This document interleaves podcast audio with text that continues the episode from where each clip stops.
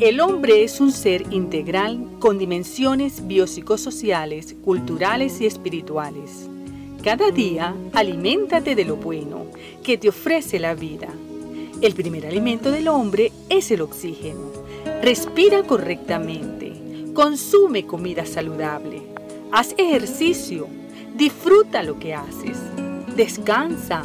Agradece a Dios por lo bueno y lo malo que te suceda.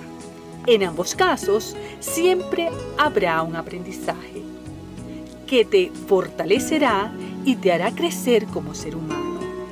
Vive el presente con fe, entusiasmo y gran responsabilidad. El amor es la clave. Crezcamos juntos en un planeta más saludable.